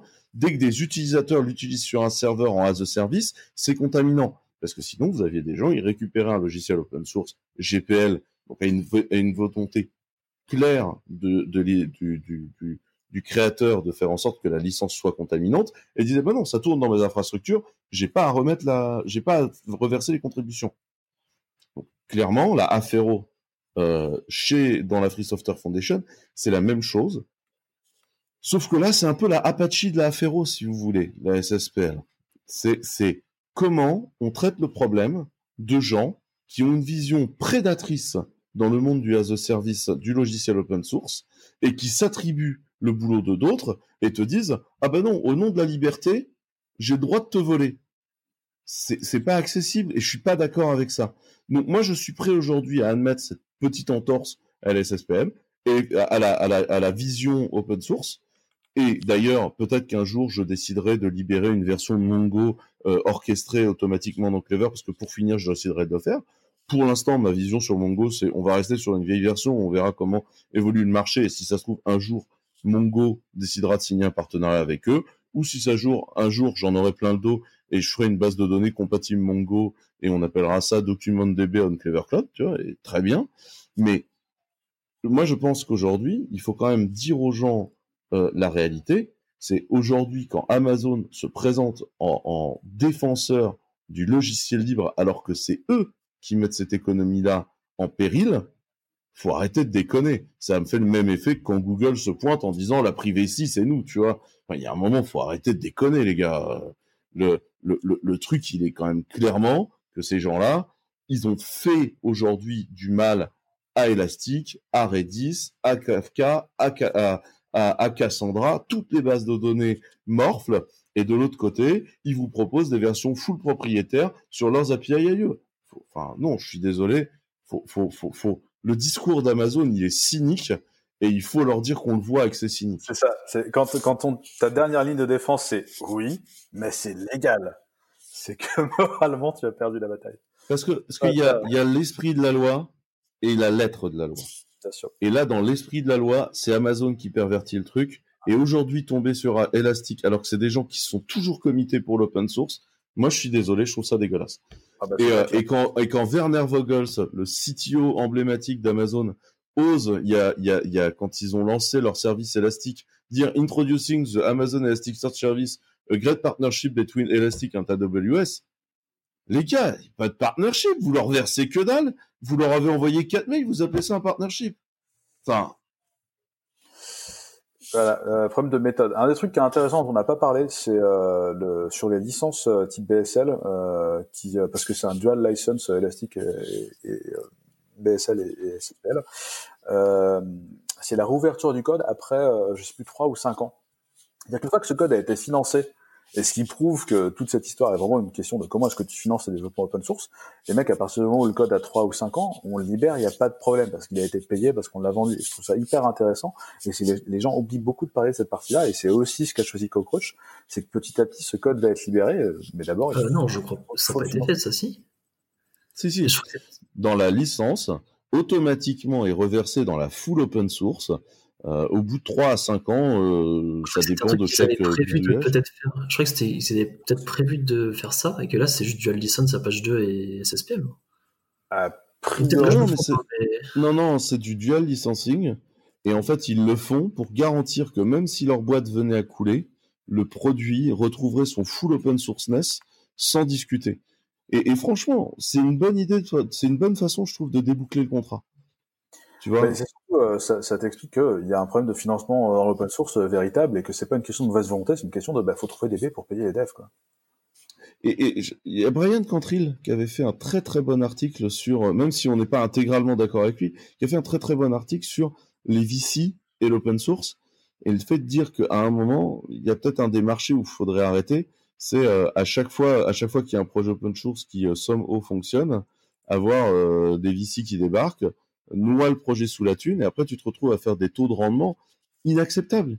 Parce que, enfin, regardez la quantité d'argent levé par une bonne comme Confluent, posez-vous la question de combien faut faire de cash, ça pose des soucis, quoi. Le... C'est un, autre problème après. Euh, le, Quand tu démarres avec une chier de pognon et que tu fais du dumping partout et que ensuite tu refermes le robinet, c'est vrai que ça énerve les gens. Et t'as des gens qui ont qui l'ont pris comme ça.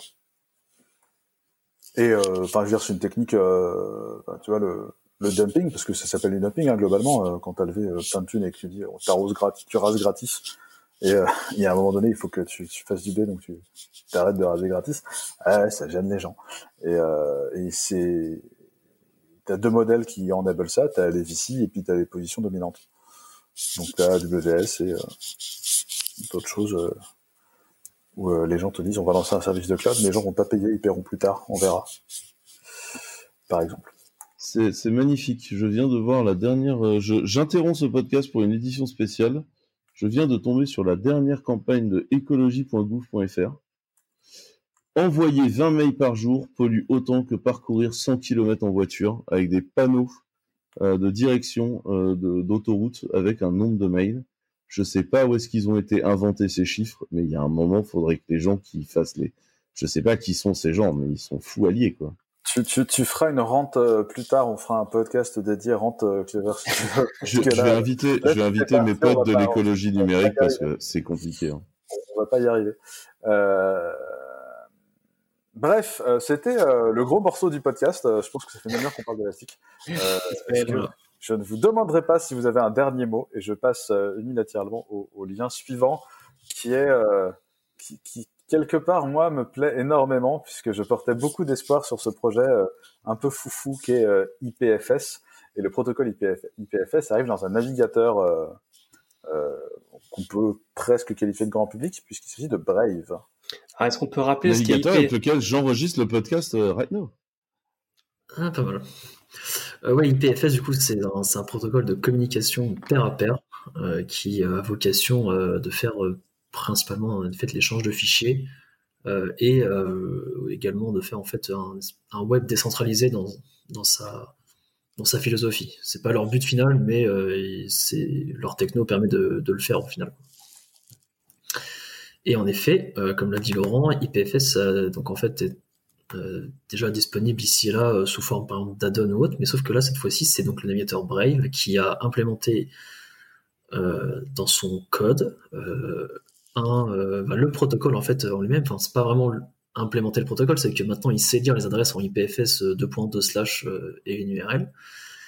Et en fait, ce qu'il fait derrière, c'est qu'il c'est qu'il lance en fait le nœud, enfin le programme qui permet en fait de joindre le réseau IPFS, donc de joindre le réseau pair à pair euh, mondial, on va dire, on va dire ça comme ça, et qui en fait, bah, via ce nœud, permet de récupérer en fait les contenus que vous lui demandez d'aller chercher. Dans le, dans le blog post, vous avez un exemple d'une page Wikipédia qui est, qui est disponible via, via le protocole. Euh, quand vous y allez, en fait, votre navigateur fait une requête HTTP euh, à, ce, à ce démon, justement, donc à, votre, à ce node qu'il a lancé en arrière-plan, et lui va s'occuper d'aller chercher auprès des pairs euh, qu'il connaît la page, quoi. Et derrière, bah, vous, vous, devenez également, en fait, un, un, nœud qui est capable, en fait, de servir cette, cette page. Donc, c'est vraiment cool.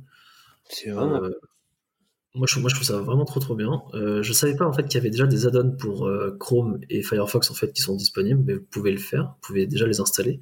Son inconvénient, c'est que ça demande en fait le client IPFS euh, desktop euh, de mémoire, ce qui est ce qui est au final un, bah, un électron voilà qui, qui, vous permet en fait de, de, vous connecter à tout le monde. Tu as une socket ouverte, j'imagine, du coup Comment? Parce que c'est un électron qui se balade avec une socket ouverte pour que le, l'extension. Ouais, exactement, ouais. c'est, ça.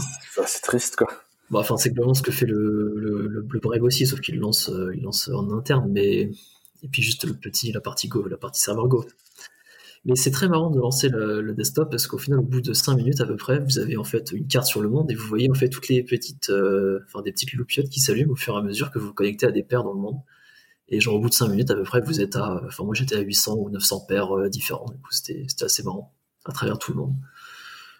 Euh, voilà. Donc euh, c'est un projet qui, ouais, qui, qui m'intéresse énormément également. Je le suis du coin de l'œil parce que je trouve que c'est vraiment, un... enfin ça fait au moins une partie de l'avenir du, du, du, web, quoi. Genre tout, ce qui est gros téléchargement, etc. ça pourrait vraiment être cool de le télécharger depuis d'autres personnes plutôt que depuis un serveur central où c'est lent. Bah, ça permet de faire ce pourquoi le web a été conçu, c'est ah ouais, voilà. sur la partie, euh, ça, sur la partie euh, du contenu, ça permettrait de faire sauter les limitations euh, des gouvernements, par exemple, ce genre de choses, en fait. Euh, bah, on, peut rappeler à tous les tous les, les, les gens un peu plus jeunes que nous qui n'ont peut-être pas connu les premières conférences de Benjamin Bayard. il avait fait une conférence qui s'appelle Internet Minitel 2.0. Internet Minitel 2.0, c'est vraiment au début 2000, et euh, où Benjamin explique que finalement le Minitel ressemblait plus à Internet euh, qu'à Internet puisque tu avais euh, un débit ascendant plus élevé si tu comparais en proportion au débit descendant et donc tu étais plus apte à partager entre guillemets et à faire du décentralisé. Donc cette conf s'appelle, j'essaierai de vous retrouver le lien, Internet Minitel 2.0 je pense, qui parle de décentralisation, qui parle de ce qui est censé être Internet, c'est-à-dire pas un machin avec des gros centres au milieu auxquels tout le monde se connecte. Ok. Euh, juste, euh, je veux juste rajouter un, dernier truc là sur le sur le pair à pair. Euh, c'est juste que là, par pareil, ça marchera juste avec les URL qui existent déjà. Enfin, il y a, par exemple, vous pouvez pas aller browse google.com directement comme un réel site, on va dire, qui passera en pair à pair après quoi. Je sais pas comment bien m'exprimer, mais ça marche que pour certains certains domaines pour l'instant. Voilà. Ça marche. Je, tiens à, préciser que c'est pas la première fois qu'il y a des tentatives amusantes euh, dans Brave. Donc Brave, c'est le navigateur qui a été fondé par Brendan Eich. Brendan Eich, c'est euh, quelqu'un qui a été à une époque CTO de Mozilla, et c'est quelqu'un qui a également été le fondateur, enfin le créateur de JavaScript. Euh, donc même s'il a eu des positions, enfin il y a eu une histoire assez compliquée autour de la politique entre lui et Mozilla, c'est quand même quelqu'un qui sur le web a eu un impact et Brave, c'est un navigateur qui se veut déconnecter de la pub, mais qui essaie de quand même trouver un modèle économique pour le web. Donc, ils ont déjà dans la décentralisation comme ça une, une monnaie virtuelle euh, de type euh, de type bitcoinesque euh, qui leur permet qui permet de, de voir le temps que vous passez sur des sites et d'aller les rémunérer en fonction du temps et de l'usage que vous faites de certains sites internet. Votre porte-monnaie de Bitcoin, euh, et donc ça c'est fait en local de votre machine, hein, c'est pas traqué en distanciel, euh, avec cette vision de dire on pourrait financer le web autrement que par la pub. Euh, donc il y a beaucoup d'expérimentations qui sont hyper intéressantes dans Brave. C'est basé sur Chrome. vous pouvez dropper Chromium au profit de Brave. Vous aurez un navigateur plus rapide et vous, soutiendrez des gens plus intéressants avec deux trois aides que je trouve vraiment amusantes dans Brave. Ouais, au-delà de la partie euh, feature assez marrante, ils ont aussi un aspect beaucoup plus prononcé sur la sécurité et le tracking. Euh, enfin, ils enlèvent pas mal de bouts de code en fait de Chrome sur tout ce qui est tracking, etc. Donc déjà, si vous souhaitez continuer à utiliser Chrome, passer à Brave est vraiment déjà un bon plan, au moins au niveau de la sécurité et de la vie perso. Right. On passe au lien suivant, on reste dans, les, dans la galaxie euh, navigateur, parce qu'on va parler de Mozilla et de Firefox, qui a été porté sur la nouvelle architecture d'Apple. C'est ça, Firefox, euh, meilleur navigateur, évidemment. Euh, voilà, dans, la team, on vous dit, on vous dit Brave et Firefox, hein, globalement, c'est notre message. Et il faut savoir que chez Clever, on a quand même découvert aussi qu'on avait quelqu'un qui bossait full-time sous Opera. Et ça, j'avoue que ça n'était pas arrivé depuis longtemps. C'est qui? C'est Mathieu. Ah ouais ah, Je savais pas. Mathieu, il est, c'est un, un, un Opera Boy. Euh, et, euh, et, et, nous avons Clément Nivol qui est un vrai Safari Boy aussi. Euh, oui, pour la batterie surtout. Il en faut tous. Euh, du coup, voilà l'article de, de, de, Mozilla qui explique en fait comment ils ont porté Firefox sur le nouveau, le nouveau modèle Apple M1, si je dis pas de bêtises. Hein. C'est ça.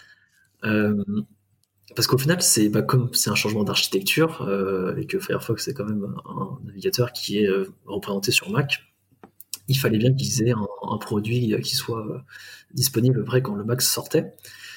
et du coup, bah, Mac a switché son architecture de x86 à ARM, ce qui du coup bah, est, un, petit challenge en soi pour adapter le, pour adapter le soft.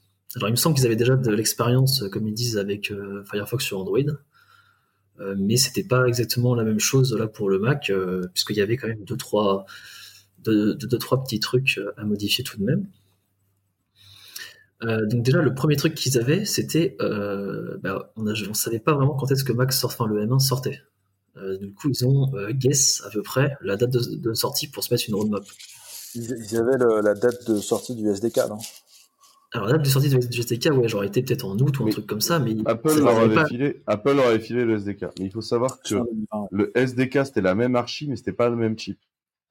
Le, SDK que Apple a shippé cet été, c'était le, le chip du de l'iPad Pro. Voilà. Ah oui, c'est ça. C'est vrai qu'ils en parlent dans l'article. Mais en l'occurrence, après, enfin, tu peux avoir le SDK et peut-être que le soft, enfin, la machine, pardon, peut sortir genre un an après. Ils savaient pas spécialement pour quand est-ce qu'ils devaient ship euh, le Firefox. Et donc ils se sont dit en fait en suivant les annonces euh, précédentes euh, qu'a fait déjà Apple sur les autres Mac ou les iPhones peut-être, ils se sont dit qu'une semaine après la, la keynote ou je sais plus ce qui se passait, ils se disaient que ça va sortir à peu près une semaine après. Donc ils s'étaient, mis ça comme date. Et bingo, c'est sorti genre dix jours après, je crois. Donc ben, c'est dans les, dans, les, dans les temps. Mais du coup, en effet, ils avaient bah, besoin euh, au début de plusieurs, euh, plusieurs adaptations dans leur code. Déjà au niveau du C++, faire en sorte que ça tourne bien sur ARM, euh, enfin sur le, via le SDK et, et l'architecture ciblée. Il y a eu quelques problèmes aussi parce que Firefox maintenant contient de plus en plus de Rust. Et le compilateur en fait Rust pour Target, cette architecture-là n'était pas entièrement enfin, compatible. Donc il a fallu attendre les derniers patchs qui sont arrivés également, je crois, en août, euh, donc fin, de l'été. Euh, et après, ils se sont eu aussi encore euh, d'autres problèmes en mode bah, c'est bien, mais en fait, maintenant, il va falloir qu'on fournisse plusieurs binaires. Parce qu'avant, on fournissait juste un binaire peut-être Mac pour les Intel, et maintenant, il bah, faut aussi qu'on finisse, enfin, faut aussi qu'on file un binaire Mac bah, pour les ARM. Et ils essaient en fait de le faire le plus simple pour les utilisateurs parce que, bah, en fait, sur la page de download de Firefox, bah, ils auraient pu mettre bah, ce côté sur le M1, ce côté sur euh, Mac normal ou autre. Ils ont pris la décision en fait de pas trop s'embêter et de faire un binaire, enfin une grosse, en fait un très gros binaire euh, qui regroupait les deux, les deux exécutables et que téléchargeraient en fait le gros binaire et au runtime ils sélectionneraient en fait celui utilisé pour l'installation. Pareil, ils ont accepté la partie télécharger plus pour pour éviter en fait euh, aux utilisateurs de trop trop s'embêter quoi. alors ce que tu dis pas, c'est qu'après en fait, tu quand tu fais les mises à jour de Firefox, tu récupères toujours la bonne. Ouais, ouais. Bah, je crois que tu récupères quand même les. Alors je sais pas si ouais, peut-être que tu récupères la bonne version ou je sais pas s'ils ont dit que tu récupères sont des updates plus petites donc tu, tu récupères celle-là ou les deux, c'est pas très gênant. Bah tu récupères pas tout le. Si t'es sur les mains, tu téléchargeras uniquement la, le ouais, jour de main. Donc au final, c'était juste à la première installation, c'était acceptable a priori. Et un des, un des derniers problèmes, enfin gros problème qu'ils avaient, c'était que des services de streaming, par exemple bah, comme Netflix, ont des DRM spécifiques. Et vous savez, quand vous allez sur Netflix la première fois, votre navigateur il vous demande est-ce que tu veux installer ces DRM pour bah, pour lire en fait le contenu. Si tu les installes pas, tu pourras pas lire le contenu. Et en général, ces DRM sont close source, elles sont fournies en fait par le, content provider euh, sur lequel tu vas les vidéos. Et donc là, bah, ils étaient dépendants en fait de Netflix qui sortent euh, leur DRM pour. Et, peut-être d'autres, hein, d'ailleurs, Disney Plus ou autre. Et ce qu'ils se sont dit, c'était bon bah on va pas, comme en fait on sait pas spécialement euh, ce qui va se passer, ce que Netflix va être dans les temps ou autre, on n'a pas envie d'afficher une page utilisateur en mode bah non, désolé, tu peux pas. Euh, du coup, ce qu'ils ont fait, c'est qu'ils ont utilisé la partie euh, émulation x60, enfin x86-64 que du coup le M1 propose pour faire tourner le DRM bah, x86 en fait dans cette émulation et donc avoir quand même accès euh, au contenu euh, malgré, euh, bah, malgré la possible incompatibilité et le manque de mise à jour de la part des content providers. Donc pareil, là aussi, il y a eu quelques petits trucs à, faire, etc. Parce que bah, forcément, il faut adapter le, code pour qu'une partie tourne sur de l'émulation mais pas l'autre. Donc euh, l'article est assez complet. Il y a deux trois autres, euh, il y a deux trois autres raisons aussi. Et quelques qu'est-ce qu'ils feront après. bien les galères qu'ils ont eues. Euh, C'est ça qui est intéressant, c'est qu'ils te, te, te ça au fur et à mesure. C'est ça. Euh, ils n'ont pas pu ils ont pas pu activer WebRender qui est leur nouveau moteur. Euh, je sais plus c'est quoi, mais d'affichage et de, de, je crois du HTML et CSS, il me semble. Je me rappelle plus trop sur cette partie qui est écrit en Rust. Ils n'ont pas pu l'activer, donc voilà Ouais, mais quelque chose me dit que le, le Rust euh, sur M1, ça va aller assez vite, parce que j'ai l'impression que la moitié de ma TL en Rust a acheté un M1 et fait joujou avec. Donc, euh, je pense que ça va vite se remettre bien. Tu... Ouais, c'est possible. Et d'ailleurs. J'ai l'impression de passer ma vie à lire des statistiques de compilation de Rust sur M1, tu vois, dans ma TL. Est-ce que, alors attends, est-ce que c'est plus rapide? Euh, ouais, enfin tout le monde paraît complètement flabbergasté par la performance. Moi, j'ai acheté un ThinkPad et je retourne sous Linux. Mais, mais euh, non, c'est drôle parce que cette semaine, cette semaine, ça a été quand même la, la fête pour le pour le M1. Il y a, il y a, il y a déjà la Firefox qui est arrivé, mais en plus, je crois que c'est VLC qui a fait sa, sa release initiale euh, full ARM, enfin full full Apple Silicon cette semaine. Donc c'est marrant. Il y a plein de trucs qui sortent là, qui vont assez vite sur le sur le M1. Et, je m'attendais pas et pas que. Vas-y, Laurent, tu peux le placer. Lâche-le. Non, bah, Linux aussi. Ah oui. Il y a Linux qui tourne sur un M1 aussi. C'est la, la, la, transition, mais euh, Clément n'avait pas fini. Tout à fait, une distro Linux qui est arrivée. Enfin bon, bref, c'était la grosse semaine là pour le M1. Et je suis étonné de voir le truc arriver aussi vite. Je m'attendais pas. Tu veux dire quoi pour le pour Linux ou pour euh, Bah un peu tout en fait. Euh, je sais que ceux qui galèrent vraiment en ce moment a priori c'est Docker parce que un des trucs qui a vraiment changé avec l'architecture c'est euh, les API de, de Virtu. ça c'est pas étonnant. Mais euh, la déco décoder du, du, vidéo, faire faire tourner euh, Linux, et puis un, un, Firefox, quand même c'est pas mal quoi. Rappelez-vous le SDK est sorti cet été. Le problème, le problème de Docker, euh, il est pas tant sur les API de Virtu que Docker, comme cela a été plusieurs fois évoqué, c'est du binaire. Or, il s'agirait de faire tourner sur Mac euh, des binaires x86, donc une autre architecture de processeur, pour Linux, un autre OS ça fait de plus en plus loin. Et donc, du coup, ils arrivent à faire de l'émulation d'x86 dans une API de virtualisation d'un autre CPU euh, pour autre chose. Mais comme d'hab, hein, euh, la raison pour laquelle le port se fait assez vite, c'est qu'en fait, tu portes le code. Donc, c'est rapide, en fait. Porter le binaire. Il faut, Rosetta 2 en, il faut Rosetta 2 en prérequis. C'est ça. Rosetta 2 qui est la couche de, de, de, de transpilation. Ah oui, c'est vrai. Pour Mac. Pour Mac. Pour Mac. couche de transpilation pour Mac. Pour Darwin. Et euh, ouais, surtout c'est toutes ces histoires de benchmark euh, sur euh, sur le M1 va plus vite et tout. faut rappeler que c'est à chaque fois sur des trucs qui sont qui sont single threaded et que que quand tu as des trucs qui sont orientés multicœur, la, la, le résultat n'est pas forcément aussi net et précis quoi. Pas l'oublier. Moi, j'ai l'impression que c'est un joujou, que ça amuse tout le monde. Moi, ça me fait très plaisir que les gens se, se battent un peu sur du low level, machin. J'aime beaucoup la phrase que t'as mis de je ne sais pas qui là, qui est très drôle, Laurent. Ah, sur le, sur le, on va vous mettre un tweet de quelqu'un qui annonce effectivement que ça tourne sous, sous, euh, sous Linux, tourne dessus. Euh, Ubuntu desktop. En fait, il y a un fork euh, du kernel euh, pour supporter ça. Et il y a Erwan Velu qui arrive et qui dit euh, tant que c'est pas accepté en, en stream, c'est juste un POC immaintenable. Et euh, c'est assez acerbe, mais c'est assez vrai. non, mais après, après c'est assez rapide, je pense, de faire des POC qui tournent aller, aller explorer, aller exploiter en vrai euh, toutes les capacités du M1 alors que c'est moyennement documenté par Apple.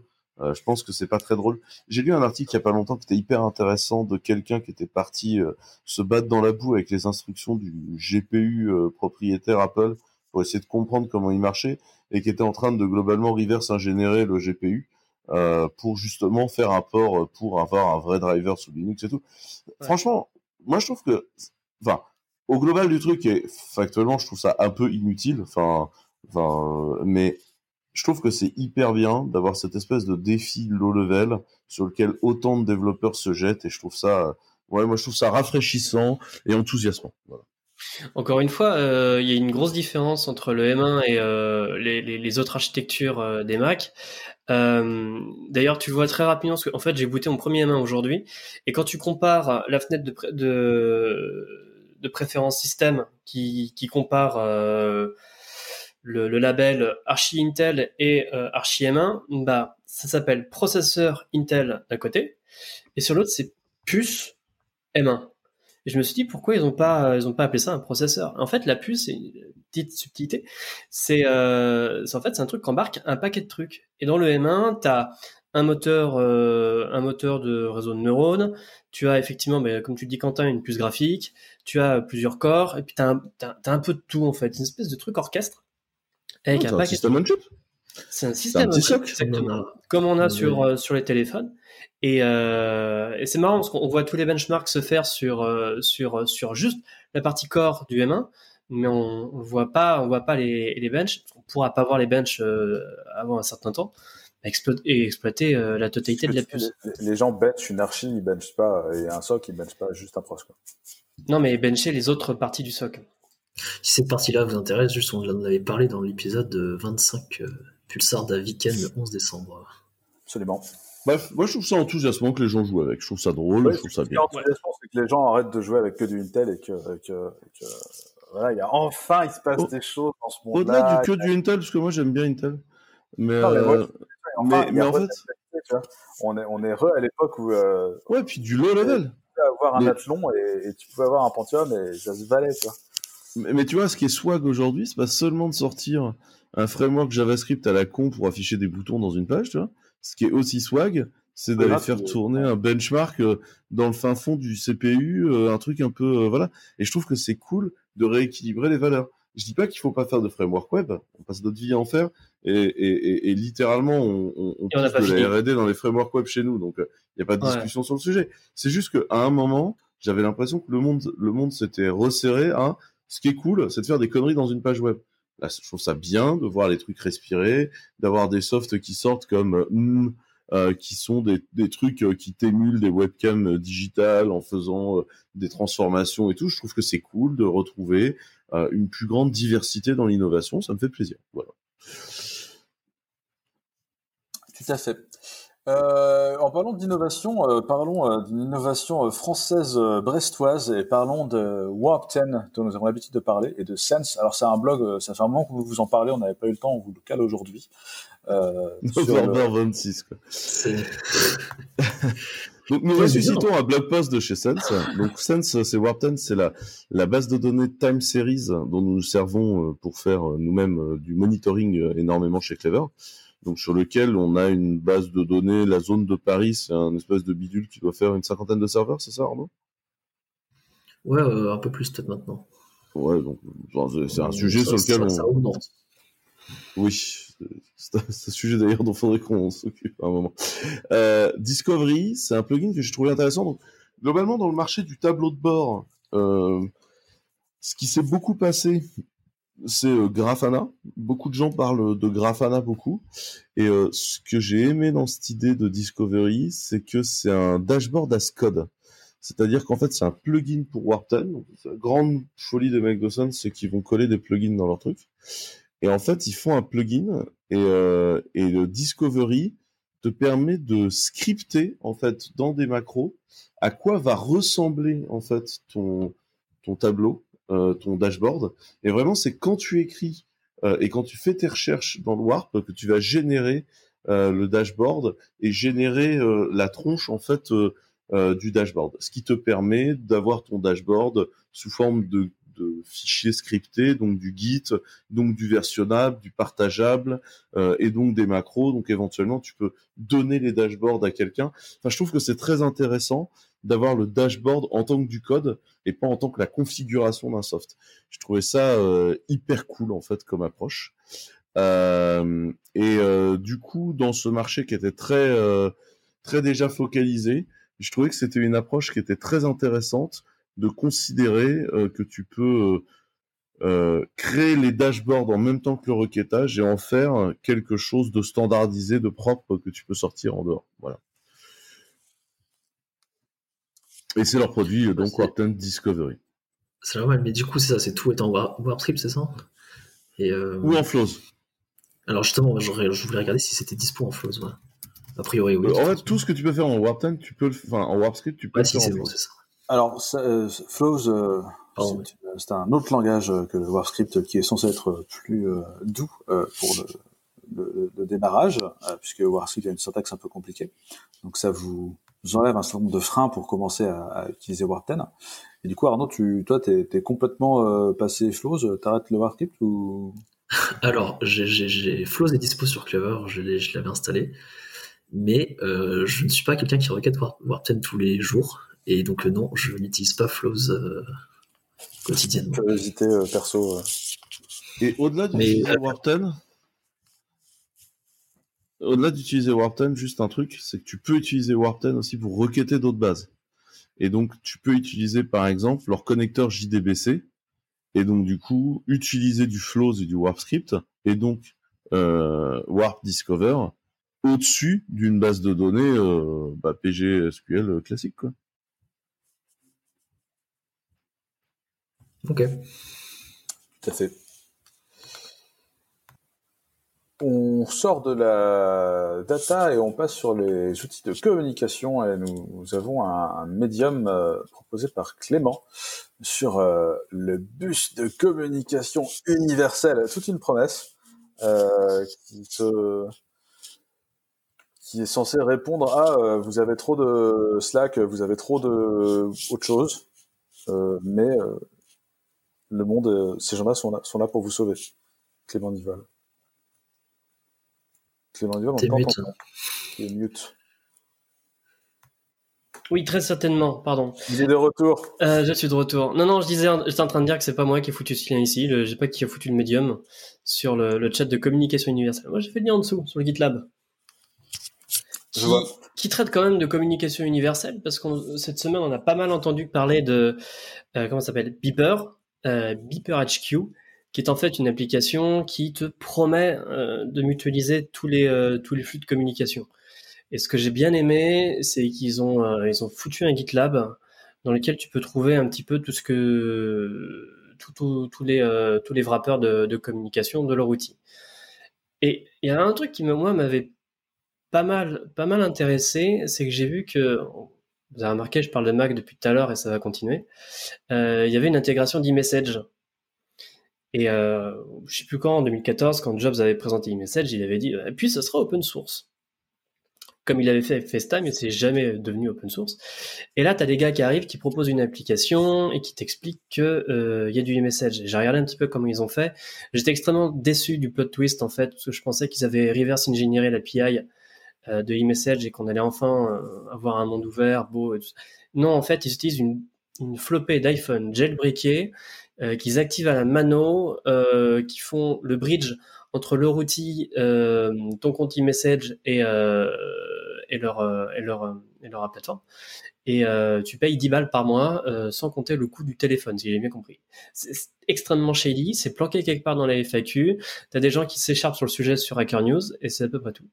Et j'étais vraiment vraiment déçu de voir ce genre de choses et je désespère pas de trouver quand même un jour une plateforme de communication bah, qui supporte e-message de façon native, quoi. Pas vous? Je crois que les gens qui ont essayé de reverse engineer le truc, tu as des clés de signature qu'Apple a jamais filées, et donc il n'y a pas d'API possible. voilà. Il faudrait breaker des clés de signature. Si, si, si ma mémoire est bonne, hein, je dis peut-être une connerie. Hein, bah l'article que justement euh, qu'on vient de donner, en fait, met, euh, met, en avant Matrix, qui est, euh, un service en fait open source euh, de fédération euh, de, de différents, euh, enfin, qui se fédèrent pardon. C'est un protocole. Matrix, c'est un protocole. protocole. Utilisé par Riot, entre autres, qui a changé de nom du coup et qui, je sais plus comment il s'appelle. Ouais. Element. Exactement.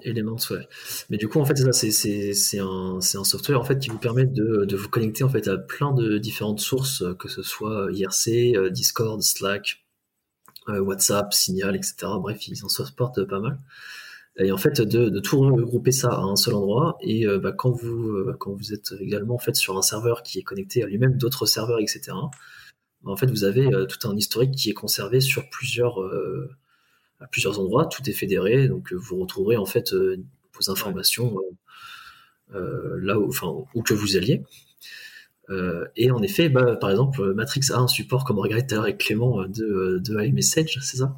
Exactement. Euh, c'est pas ouf parce qu'il faut installer la gateway sur, euh, sur un Mac. Sur un Mac, et il va lire à l'arrache les, les, messages de l'application iMessage sur le file system pour ensuite les envoyer dans Matrix. Quoi. Donc, Exactement. Un Mac qui doit toujours être allumé, du coup, connecté derrière ta, ta box à, la maison. C'est un truc génial. Ou alors, tu prends, tu prends un rack Apple vu qu'ils en font maintenant avec les Mac Pro, tu fous une distribution euh, macOS serveur dessus et puis roule ma poule. C'est cher. C'est ça. Et pour la petite anecdote, j'ai joué avec Matrix euh, les dernières semaines là sur euh, pour du perso, pour pour du RC, etc. Et j'ai réussi à l'héberger ça sur Clever. Ça demande un peu de, de, trucs à droite à gauche, mais ça fonctionne. Donc, Et par ailleurs, à présent, tout Gitter est un gros serveur Matrix. Non, c'est les Enfin, tu, peux, parler dans Gitter avec. Ouais, c'est. mais tu peux parler dans Gitter avec euh, Matrix nativement. C'est ça. Ce qui est quand même assez pratique. C'est ça. Parce que le client Gitter était quand même légèrement vieillissant. Ouais, il est pas ouf. Ouais, il est pas ouf. Bah, tu sens que ça fait. Il a fait un moment qu'il y a plus grand monde qui est dessus, quoi. ça, mais là, du coup, avec mon Matrix, je suis euh, sur le chat IRC de Clever et on est également sur les Gitter euh, de Clever. Puisqu'on a des chats publics IRC et Gitter pour pour parler avec nous. Muy bien. Si. Euh, on va se dépêcher. On a trois petites news, euh, trois euh, sorties, trois annonces de nouveaux trucs. Parce que ça fait quand même une heure et demie qu'on est là. déjà, grâce à l'Electronic Frontier Foundation, l'EFF, YouTube DL est de retour sur GitHub. Rapidement, Quentin. Oui, bah ils avaient ils avaient viré euh, ils avaient viré euh, YouTube DL de, de GitHub faisant une requête de droit de propriété intellectuelle. L'OFF s'est battu, euh, YouTube DL est revenu et ça fait plaisir. Parce que d'abord, nous ne serions pas en mesure de vous proposer ce podcast sans YouTube DL car YouTube DL fait partie de la de la, de, la chaîne de, montage. du de montage intégré intégré de, de, ce podcast. Il faut quand même qu'on ait cette discussion. Alors, on remercie euh, du coup les développeurs de Kaden Live euh, entre autres en ce qui me concerne euh, et de YouTube DL et euh, moi je m'en sers énormément pour quand j'ai de l'avion ou du train parce que je, je dois admettre euh, la, pas ton la, moi, moi souvent et souvent, j'écoute des confs et sans YouTube Dell, ce serait pas possible. voilà.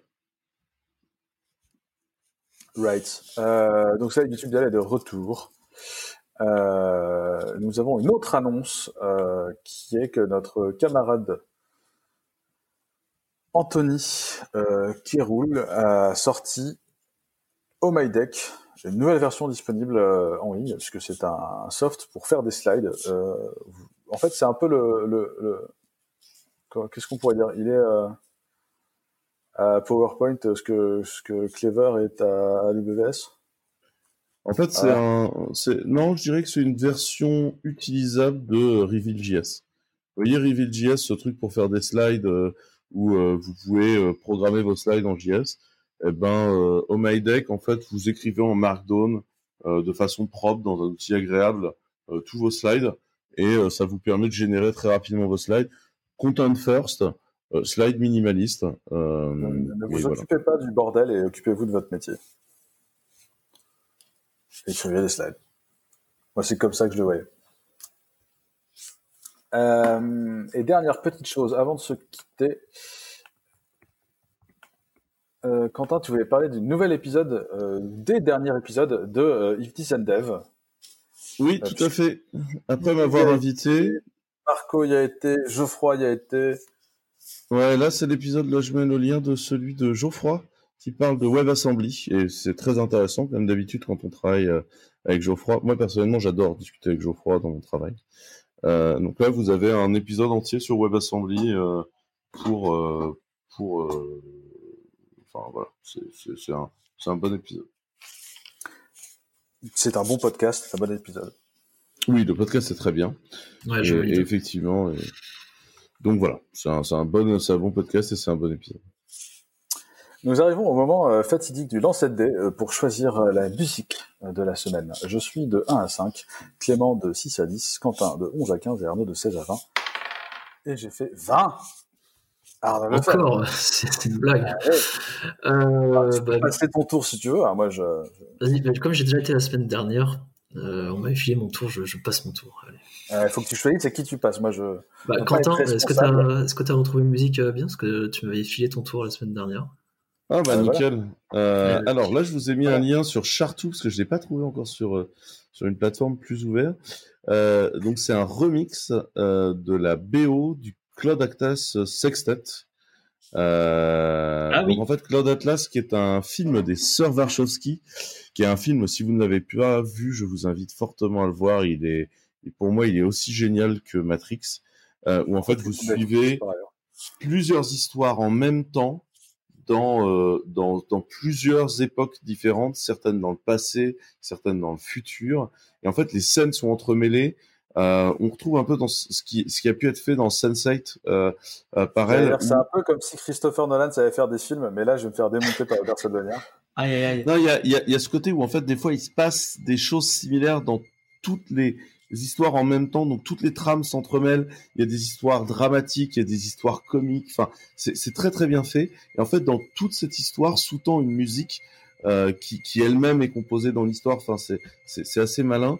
Qui est euh, le Cloud Atlas Sextet. Et moi, le, quand j'ai vu le film la première fois, le Cloud Atlas Sextet m'a un peu omnibilé euh, pour euh, pendant longtemps parce que j'ai trouvé euh, que cette, cette musique était bien. Et là, je vous propose un remix que j'ai découvert.